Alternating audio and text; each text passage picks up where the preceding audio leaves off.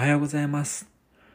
お稲荷学びのお裾分け第34回目の放送です。このポッドキャストはフリーランスとして IT スタートアップの CCO を務めたり、対人支援を行ったりしております私、お稲荷が日々の気づきや学びをお裾分けする番組です。本日のテーマは、あなたは何をしている人ですか？です。私、お稲荷は最近、ここ3ヶ月間ぐらいですかね、月1回、鎌倉に行っています。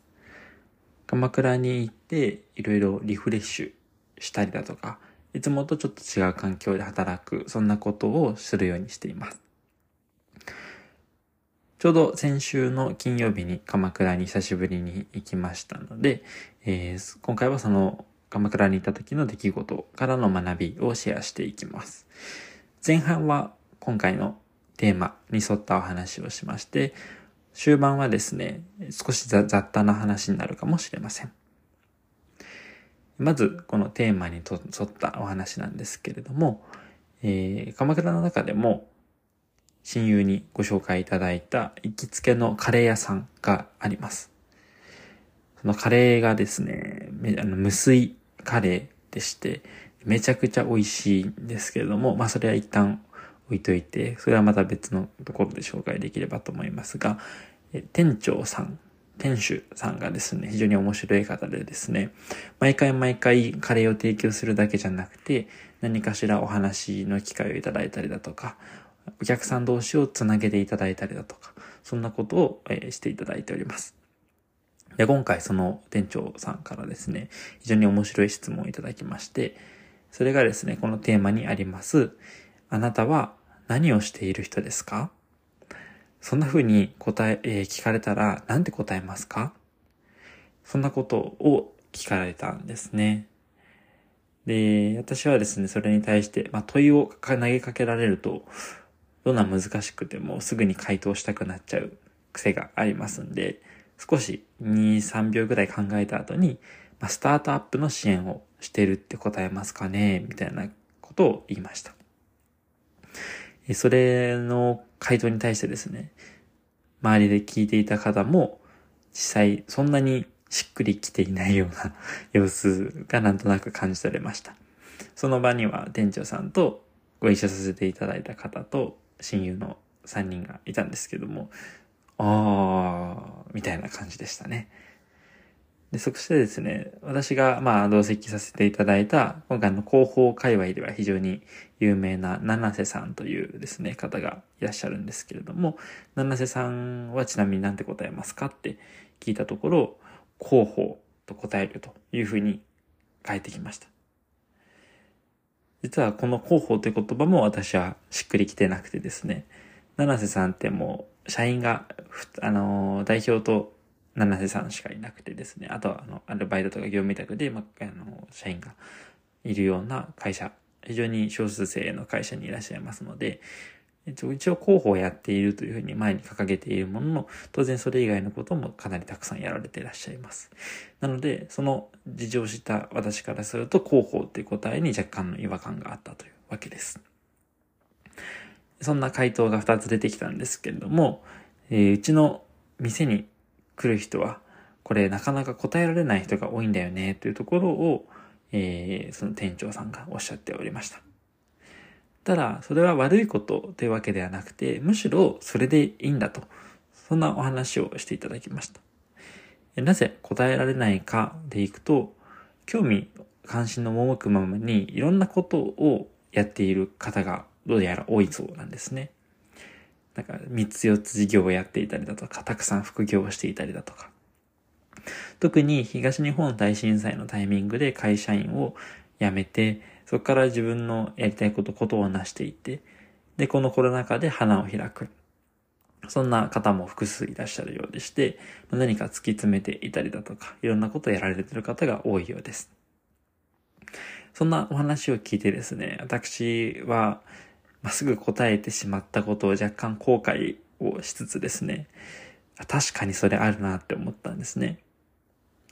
まあ、当然、あの、た、シンプルな回答を出せる方が、それだけやってることがシンプルなので、生きやすいとも言えると思うんです。一方で、答えられないぐらいいろんなことをやっている、そういう人の方が、私個人としては憧れるなというふうに思いました。とりわけ、4つ5つ、もう数えきれないぐらいいろんなことやっているんだけれども、何か一つの信念のもとにやっている。自分の中でのミッションビジョンのようなものを持っていて、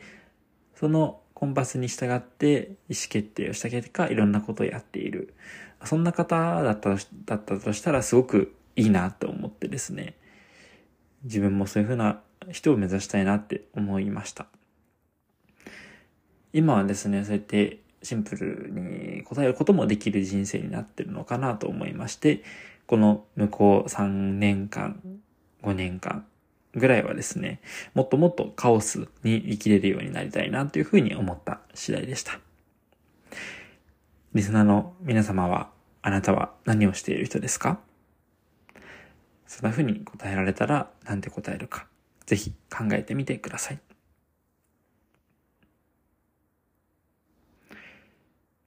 冒頭に申し上げた通り、ちょっとだけ雑多な話も織り交ぜていきます。これも学びだったんですけれども、ちょっと一つの回でご紹介するほどのボリュームは出せなさそうだったので、おまけとして紹介していきます。二つありまして、一つがですね、この今ご紹介したカレー屋さんがですね、とってもご縁がつながるパワースポットなんですね。さあ、多分本当にあの、お店ないしは店長さんに不思議な力があるんじゃないかというふうに思ってはいるんですけれども、先ほど申し上げた通り、行くたびにですね、いろんな方を紹介していただけるんです。で、まあ、3回ぐらい連続で行っているので、そのそれぞれでいろんな方ご紹介していただいて、今回はですね、まあ、せっかく七瀬さんも連れて行くので、また新しいご縁があったら嬉しいなって気持ちで行きつつ、まあ、なんか期待したらですね、そんなにないんじゃないかと思いながら行ったんですけれども、結果的に本当に偶然なんですけど、私にそのお店を紹介してもらった親友が一人で来店したので、その親友と引き合わせることなんかもできました。えー、なので、そういったなんかパワースポット、特にご縁つなぎのパワースポットってめちゃくちゃ素敵だなというふうに思いまして、まあ、今後もそのお店は大事にしていきたいなと思った次第でした。で今の話にも少しつながるんですけれども、前回来店した時に、えー、ご紹介いただいた鎌倉ので面白いことやってる方がですね、おりまして、その方にもこのカレー屋さんに行く前に、前回ありがとうございましたって言って会いに行ったんですね。その方がやっていることが、まあ、関係案内所でして、いわゆる観光地とかだと、まあ、観光案内所とかあると思うんですけど、観光じゃなくて関係を案内している場所なんですね。なので今のご縁つなぎの話にまた繋がってくるわけですけれども、そこの関係案内所に訪れてきてくださった方がどんなことをされているのかってことを話を伺いつつ、これまで来られた方々とどういうふうにつなげたら面白いことが起こるかな、みたいなことを考えつつ、えー、実際につなげるなんてことをされていらっしゃる方でした。実際に私も、あの、関係案内所に行ってはいろいろお話を聞いていただいた結果ですね、2、3名ぐらいですね、新しいご縁をいただくことができまして、そこでまた何か新しいことが起こるんじゃないかなと楽しみにしております。こうやってご縁をつなげるってすごく